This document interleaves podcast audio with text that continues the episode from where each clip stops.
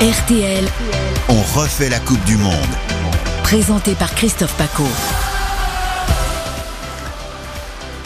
Salut, c'est Christophe Paco. Si comme nous, vous aimez le ballon rond, vous adorez le football, ça tombe bien, c'est la Coupe du Monde. Et tous les jours, c'est la quotidienne d'On refait la Coupe du Monde, le podcast avec le boss, Raphaël Boss-Platière. Salut à toi. Salut Christophe, salut à tous. Et avec Grégory Fortune, le prince du quiz, la roue de la fortune. Salut à toi, Greg. Salut Paco. Sans oublier Monsieur Voiture, Monsieur Autoradio chez nous, passionné de foot, Christophe Bourou. Salut Christophe. Salut Christophe, salut à tous. On est à, ouais, à la veille d'un match important. C'est peut-être le plus difficile dans le groupe pour la France. Le Danemark et puis Neymar, ses soucis, les petites larmes de Ronaldo. Tout savoir sur la Coupe du Monde, c'est votre podcast préféré. C'est parti. Ton regard extérieur, Christophe Bourou, cette Coupe du Monde, ça fait quasiment une semaine. Elle est plutôt pas mal euh, débutée, pas mal débutée, non? Bah écoute, je suis euh, agréablement surpris parce qu'il y a beaucoup de surprises et il y a beaucoup de, de choses à dire entre les blessures, entre ce qui se passe hors terrain, sur le terrain. Et finalement, euh, contrairement à tout ce qu'on avait annoncé, c'est une Coupe du Monde qui s'annonce passionnante. En plus, tu as des outsiders qui, euh, qui vont bousculer les grosses équipes. Donc à chaque fois qu'on regarde un match, je trouve qu'il y a aujourd'hui un suspense. Tu sais, il n'y a plus d'équipes vraiment euh, archi, bon, à part peut-être le Brésil. Ah, Plus de petites équipes. oui. Voilà, donc ça, ça, ça donne quand même vraiment un- une teneur particulière à, à cette Coupe du Monde. Et je pense que plus on va avancer, plus on va avoir des surprises et du suspense. En tout cas, je le pense. Mais c'est bien parti Ouais. et c'est plutôt une bonne Coupe du Monde, à mon sens. Hein. Après, tu peux avoir l'inverse aussi. avec- Oui. Ouais, oui, oui, après, tu peux avoir l'inverse. On en parle avec le boss, avec Raphaël Bah Bospatière, peut- avec des grosses équipes qui vont se remettre dans le sens, du- tu vois, du match, quoi. Hum Mais euh, ça fait partie de la magie aussi de la Coupe du Monde, hein, parce que t'es, t'es- voilà, s'il y a pas, a pas d'outsider dans une Coupe du Monde, franchement, euh, c'est inintéressant. Oui. Non, mais que- t'as raison, t'as raison, il en faut toujours. Ouais, Raphaël Bospatière, euh, ouais, Pardon. t'es d'accord? Euh, Je suis complètement d'accord avec Christophe. C'est vrai que d'habitude, quand on voit une grosse équipe qui joue contre une équipe réputée plus faible, on se dit bon bah c'est plié, il va y avoir 4-0. Et on a eu quelques surprises. euh, euh, L'Argentine étant euh, la première. Donc euh, chaque match est passionnant. Chaque match est passionnant. Et chez les Bleus, c'est chaque jour sa blessure, quoi. Alors euh, oui, c'est vrai que là, euh, dernier en date, c'était euh, Coman. Il est sorti, bon, il est sorti de l'entraînement avant les autres. C'était prévu qu'il fasse pas tout l'entraînement, donc euh, déjà ça minimise peut-être un peu la, la gravité de la blessure. Donc euh, on va surveiller. Après, euh, il était euh, entre guillemets que remplaçant, donc ça boule, devrait pas bouleverser totalement les plans de Didier Deschamps. Ouais. Parce ouais, que mais moi- tu vois, on voulait le mettre à la place de Dembélé. Ouais, je- si je peux me permettre, moi, moi ça me, il y a quelque part quand même un, un aspect psychologique qui est très fort. mais On le verra avec le Brésil, euh, parce qu'on va en parler. Mais quand même sur l'équipe de France, quand tu as une succession de, de blessés, le risque. Euh, c'est que les joueurs sur le terrain euh, mettent un peu le, le pied sur le frein. Euh, C'est-à-dire qu'ils vont se dire, oulala, là là, il y a une espèce de malédiction, on risque de quoi. se blesser. Ouais, c'est ça, toi, c'est mon côté voiture. J'utilise des images Nous, voiture. ouais, mais c'est vrai. sur le ballon, tu vois. Oui, oui, bah oui, je sais, mais bon, moi, je ramène tout à la voiture. Toi, c'est mais- le pied sur le frein. le pied sur le frein. Tu vois ce que je veux dire? C'est-à-dire qu'en gros, on- l'effet psychologique est fort en se disant ah ah je risque peut-être de de malheureusement de de, de de connaître une blessure comme eh ben, comme les autres joueurs. Donc ça psychologiquement, ça va être euh, à mon avis la chose la plus difficile à, à gérer pour Didier Deschamps. Ouais, compliqué en tout cas pour Deschamps, pour tenir jusqu'au bout. On verra bien si Varane rentre. Voilà, il y a plein de choses à voir encore. Mais bon, ce, ce match contre le Danemark, Raphaël Bospatière, c'est le moment, faut pas se louper, quoi. Tu le sais, quoi. Au pire, faut faire un nul, quoi. Bah, c'est vrai qu'on a la possibilité de se qualifier directement, ça nous enlèverait une épine du pied euh, assez facilement. Donc euh, pourquoi pas. Après, euh, on va avoir une grosse équipe du Danemark. Mais euh, pour filer la métaphore des voitures, on a quand même euh, quelques Rolls-Royce comme euh, Hugo Lloris dans les buts. On a des SUV en défense et on a des Ferrari en attaque. Donc du coup, euh, on est assez bien armé. Et on, on- on a des Dacia aussi. hein. Non mais ce que, ce que Des non, des non. C'est pas cher. Non, mais alors Dembélé, moi je suis pour le Danemark. Je suis pas sûr que ça soit le. J'étais plus Coman, mais bon, parce que je pense qu'il a, il a un rôle défensif. euh, euh, voilà, il est capable d'être très percutant en attaque, mais il est beaucoup plus. Euh, moi, il me fait beaucoup plus confiance en défense. Alors, je me trompe peut-être. D'autant qu'on a vu que Griezmann était quand même très en amont euh, sur le, le match précédent, donc il laisse quand même de l'espace derrière. Euh, voilà, donc j'étais plus sur un Coman qui a la possibilité d'aller vite, d'être percutant, et voilà, j'ai j'ai un doute là-dessus, mais peut-être que je me trompe, et j'espère me tromper. Belle analyse de Christophe Bourou, hein, messieurs. Grégory Fortune et Raphaël Bospatier. T'es t'es confiant pour terminer sur les Bleus? T'es confiant quand même parce que c'était tellement mal parti que tu te dis que finalement c'est que du bonus, quoi, après. Ah bah oui, oui, là moi je suis plus que confiant parce que le premier match, euh, ils ont quand même euh, balayé tous les doutes qu'on peut avoir sur eux. Et, euh, et on voit qu'on a de la, de la réserve puisque les remplaçants, le premier d'entre eux, Théo Hernandez, a fait un match euh, absolument magnifique. Donc même si, ok, il a plus de doublure, on en a déjà parlé plusieurs fois, mais les remplaçants sont à la hauteur, donc euh, donc c'est encourageant. Ouais, moi je suis d'accord, euh, 100% d'accord. Le seul risque, et je reviens dessus, c'est le risque psychologique, c'est-à-dire que s'il se passe le moins de petits pépins euh, pendant la partie, euh, ça peut vite basculer et le doute s'instaurer dans, dans, dans l'équipe. quoi.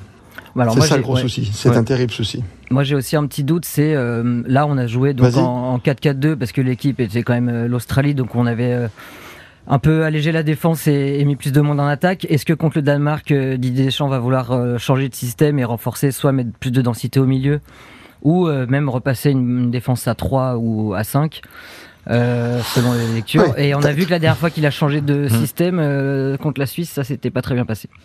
Bon, on en reparle demain. Hein on sera tout près du match des Bleus. Évidemment, 17h. le programme du jour, Grégory Fortune. Le programme du jour, on commence avec un euh, Iran contre le Pays de Galles de Gareth Bale. D'accord. Euh, on enchaînera avec euh, la deuxième sortie du Qatar qui va être épiée. Match très compliqué sur le papier face au Sénégal Oh oui. qui doit se racheter.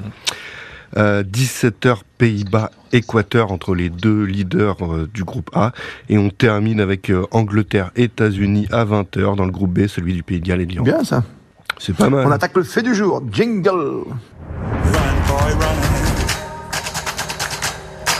On avait le choix, hein. soit les larmes de Ronaldo, soit la cheville de Neymar. Je pense que la cheville de Neymar fait euh, inquiète plus les Brésiliens, le monde du sport, quoi, pour pour les stars évidemment. Parce que là, Mbappé aurait définitivement le champ libre, hein, messieurs.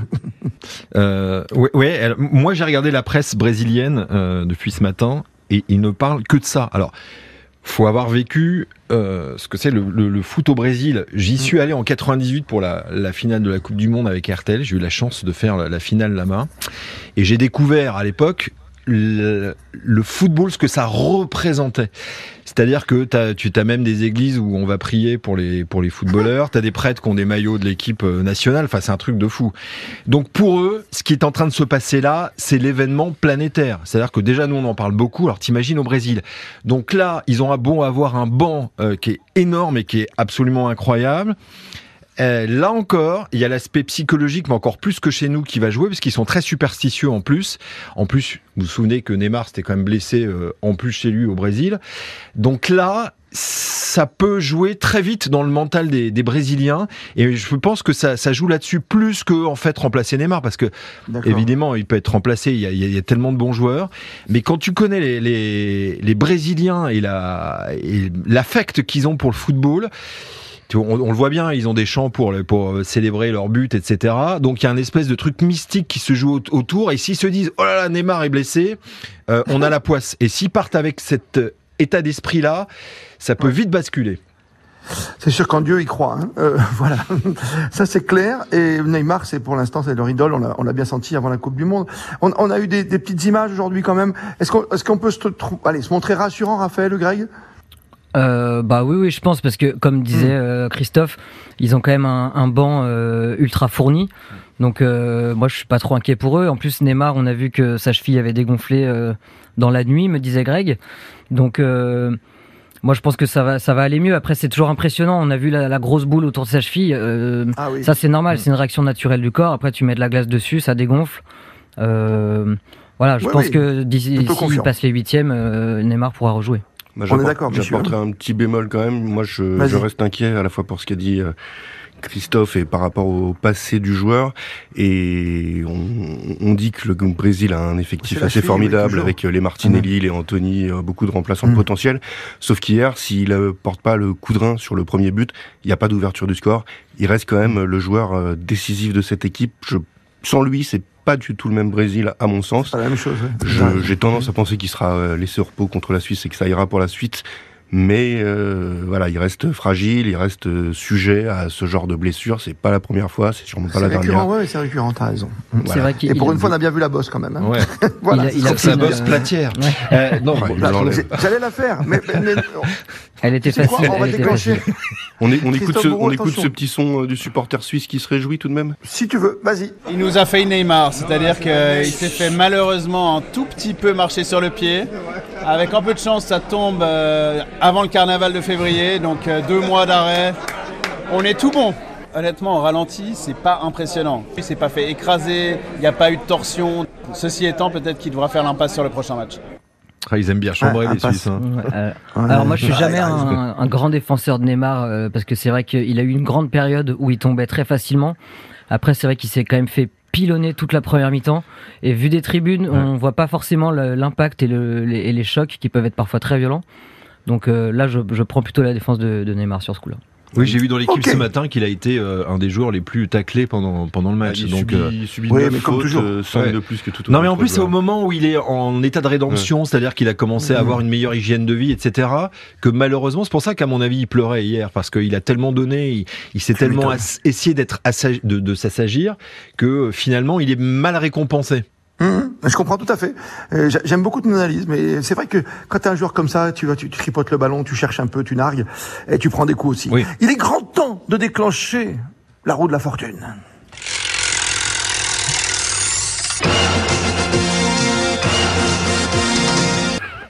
Pas trop dur hein, non plus, Grégory, aujourd'hui. Ah s'il te plaît. Pas trop dur, on va voir. Ça, bon, ça reste quand même euh, Allez, l'histoire du football. Euh, à l'occasion de Pays-Bas-Équateur, je vous propose un quiz orange. un quiz Dave. orange. Euh, première question, quel est le meilleur résultat des Pays-Bas en Coupe du Monde? Finale, 74. Mais pas que. Euh, 4-0 Non, Tu veux dire fin- finale, en fait, il y a eu trois finales. T'as raison, Ah, tu veux dire 74. oui. Non, attends, c'est quoi, c'est quoi la question Euh, donc, le meilleur résultat Ah, des c'est Pays-Bas en Coupe du en Monde. Coupe du Monde. D'accord. Ah, le, quoi, le score ou le Non, le, le- où ils sont allés le plus Ah, loin. ils sont allés plus loin. bah, Espagne, Bah, Pays-Bas oui, moi, j'étais au score, 6-2, euh, t'es sur le 4-0, score, voilà. Euh, pardon, pardon. Ok. Donc finale 74, finale 78 encore, avec la génération Cruyff, Et finale, Espagne 2010, non? Et finale 2010, tout à fait. Ouais, c'est ça. Bravo, bravo Paco. Quel est, le Deuxième joueur, question. quel est le joueur le plus sélectionné de cette, sélection- de, de- de- de cette équipe Euh, Van de. Non, ce n'est pas Johan Cruyff. Ah, Parce qu'il y avait deux frères, Patrick Van de. Kerkhoff, c'est pour ça. L'arrière de Liverpool, là, euh, Ah ouais. euh, euh, non Non, c'est un joueur qui est passé par l'Inter de Milan, qui a été très fort en 2010, qui aurait pu avoir le Ballon d'Or. Inter, tu dis Ouais. C'est pas, l'un des- des- c'est pas ceux du Milan C, donc, ok C'est Wesley Euh, Snyder. Ah, ouais. Wesley Avec Schneider, combien avec ses de lunettes. sélections 134 sélections. Ah ouais. Loin devant Cruyff, qui n'en a eu finalement que 48. Ah ouais. Ah, d'accord. Ah ouais, parce qu'il a, oui, il a refusé 78. Il a refusé de jouer en 78. euh, C'est ça, voilà, ouais, pour, c'est ça. pour contester Oui, la dictature de, hein, de Videla. Quel est le meilleur buteur des Pays-Bas de l'histoire En acti- ah, de l'histoire. Van Basten. en activité. Ça commence par Van. Cruyff. Cruyff, Van non Nistelrooy. Non. Euh, J'ai pas, alors Van, Van, Il a Van, Van, marqué Van. un but assez légendaire, une tête plongeante incroyable qui lui a valu le surnom de Flying. Flying Van Flying. Persie. Ah, Van Persie. Van Robin Persie, ah, Van bah oui. Persie. Ah, Avec Robbie Van 59 Persie, buts. mais oui, t'as Ah, raison. 59 buts, 33 pour euh, Cruyff. Bon, une petite question de rapidité. Quel était le numéro de Johan Cruyff? 14. Oui, bien joué. Premier joueur. on termine avec les voitures Trop ou t'en fort, t'es encore trop une fort, t'es trop fort. Ouais, Terminons te- avec les voitures, un petit clin d'œil, Christophe Bourreau, Autoradio sur la grande radio sur RTL. Euh, Bon, très simple. Ouais, alors euh, quelle est euh, la marque, on va dire la voiture euh, qui est fabriquée en France préférée de euh, CR7 et de Benzema? Bugatti. Dacia Bravo. Sandero. Non, non. sais même pas s'ils ont. Non, Bugatti. Et d'ailleurs, Bugatti d'ailleurs, d'ailleurs, Hum. d'ailleurs, ouais, ouais, la Chiron. Mais d'ailleurs, sachez que euh, juste avant le mondial, euh, euh, CR7 a conduit une voiture absolument incroyable à 8 millions d'euros, eu la toute dernière Bugatti. Donc voilà, euh, Une 8 paille. millions d'euros, Ouais, une paille. Voilà. Euh, deuxième question. Quel était le cadeau qui a été offert à Michel Platini euh, pour son départ à Je la sais. retraite? Une de chevaux. Non. Non, Non, c'était non. pas la- la- l'affreuse voiture Renault qui en forme de poire? Non, la Fuego Non. Non, parce qu'il faisait la pub, tu sais, avec Ouais, ouais, exact, exact. c'est plus musclé. Une Fiat Alors c'était en 87. Ah, Une t'es pas loin, Ferrari. non, t'es- Bah, voilà, Ferrari. Ferrari, bravo. La Testarossa, voilà. C'est Agnelli, le patron de Fiat à l'époque, euh, était propriétaire de, de la Juve, qui lui a offert ce cadeau. Alors d'ailleurs, il était tombé en panne, je crois, sur l'autoroute, et il avait offert la voiture à, à son ami Louis Nicolin, le, le regretté Génial. euh, président de, de. Montpellier. Euh, Magnifique. Allez, une La toute petite, oui, une toute petite. Oui, euh, parce qu'on en refera. hein. On Question refera, sur un gardien français de légende, euh, Jean-Luc Ettori, que connaît bien, non, évidemment. t'as pas le droit de faire ça. Si, bah si. Quand il jouait à l'Est Monaco, euh, dans le début des années 90, il roulait en quelle voiture? Deux chevaux. Voilà, J'ai pas le bravo. droit de répondre parce que j'en ai une. Et voilà. Sinon, j'ai une toute, dernière qui concerne le Qatar. Vous savez quel est l'événement qui va se passer au Qatar après la Coupe du Monde l'année prochaine Jeux l'automobile? Non. Non, bah non, ça c'est. Non, alors si vous trouvez. Tac, tac, tac, tac, C'est tac. une... Ah, c'est ah, si, si, si, c'est pas un truc de Formule 1. Non, euh, le salon de Genève va Ah, le se salon de Genève au Qatar. délocaliser. Très bien, ça. Qatar. Magnifique. Non mais c'est j'ai bien, vu ça. salon de Genève, J'ai vu voilà. ça. À quand le départ du Tour Ah, d'Italie au Qatar Oh, même le Tour de France hein, depuis le Qatar. Ouais, bah pourquoi voilà. pas, euh. Oui, on peut partir du Qatar bientôt, tu verras. Merci Christophe Bourreau, tu reviens quand tu veux la semaine prochaine. Hein, C'est un grand Je pense plaisir. qu'on pourra appeler un supporter qui te connaît bien. Oui. Merci Raphaël Bosplatière, merci à toi Greg Fortune. Vivement le prochain coup, j'adorais le 14 de légende de Johan Cruyff, c'était formidable. Et vive les deux chevaux, forever, à jamais. Merci, ce podcast est quotidien. On refait la Coupe du Monde, c'est sur RTL.fr.